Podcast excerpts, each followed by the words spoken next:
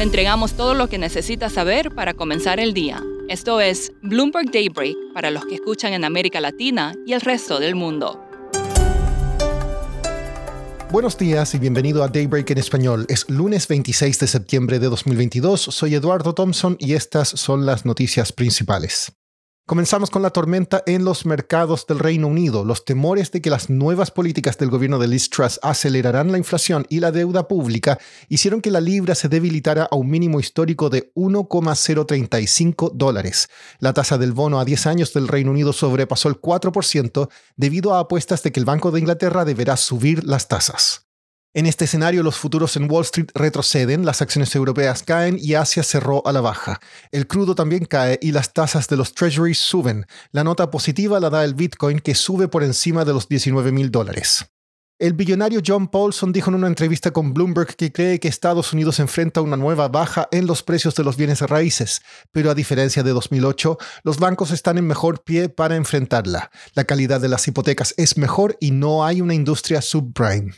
La OCDE recortó su estimación para el crecimiento de la economía global en 2023 de 2,8 a 2,2%. Europa será la más afectada por la guerra en Ucrania y la consiguiente crisis energética. Estados Unidos solo crecerá un 0,5% el próximo año. El Kremlin busca apurar la anexión de cuatro regiones ocupadas en Ucrania antes de un esperado discurso de Vladimir Putin el viernes. La OCDE dijo que la invasión de Rusia le costará a la economía mundial al menos 2,8 billones de dólares en producción perdida hasta fines de 2023. En Italia, Giorgia Meloni obtuvo una clara mayoría en las elecciones para convertirse en la primera mujer en ocupar el cargo de primera ministra en el país. Analistas creen que el resultado debe leerse como relativamente amigable con el mercado, aunque su retórica anti-Unión Europea asusta. Pasando a América Latina, Citigroup está buscando una segunda y quizás última ronda de ofertas por su filial en México, Banamex, dijeron personas familiarizadas. Inbursa, Banorte y el magnate minero Germán Larrea presentarían ofertas finales. Mifel, respaldado por Advent, también lidera una propuesta. Argentina y Bolivia acordaron evaluar oportunidades de inversión en el depósito de esquisto de vaca muerta y desarrollar conjuntamente tecnología de extracción directa de litio. El domingo próximo serán las elecciones presidenciales en Brasil y Luis Ignacio Lula da Silva encabeza las encuestas. Analistas políticos han dicho que la región enfrenta una nueva ola rosada como la de los años 2000, ya que además de Lula tenemos gobiernos de izquierda en Colombia y Chile. Eduardo Porter, de Bloomberg Opinion, escribió una columna la semana pasada en la que explica por qué esta nueva ola enfrenta un escenario muy distinto al de esos años.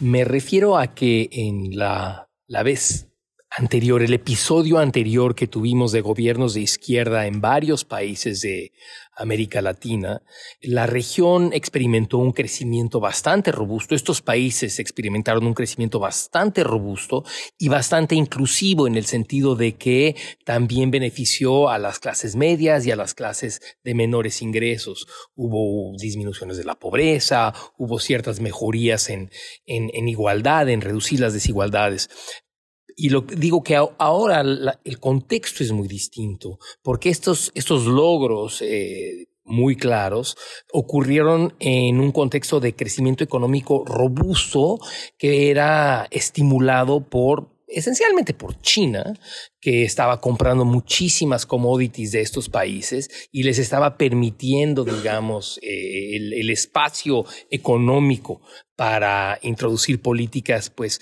eh, bastante, políticas sociales eh, bastante progresivas. Eduardo, las encuestas indican que Lula ganaría las elecciones presidenciales en Brasil quizás hasta en primera vuelta. ¿Podemos esperar el mismo Lula de antes?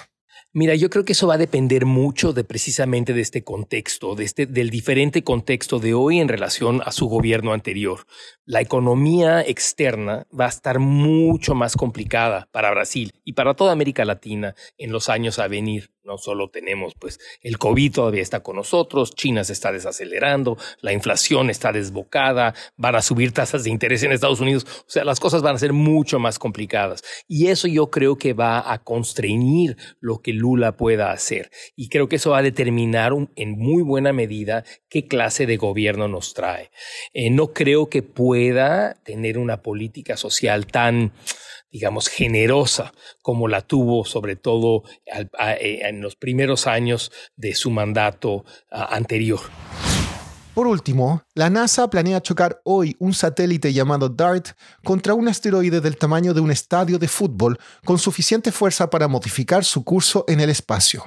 El plan es demostrar la capacidad de la NASA de proteger al planeta en el futuro.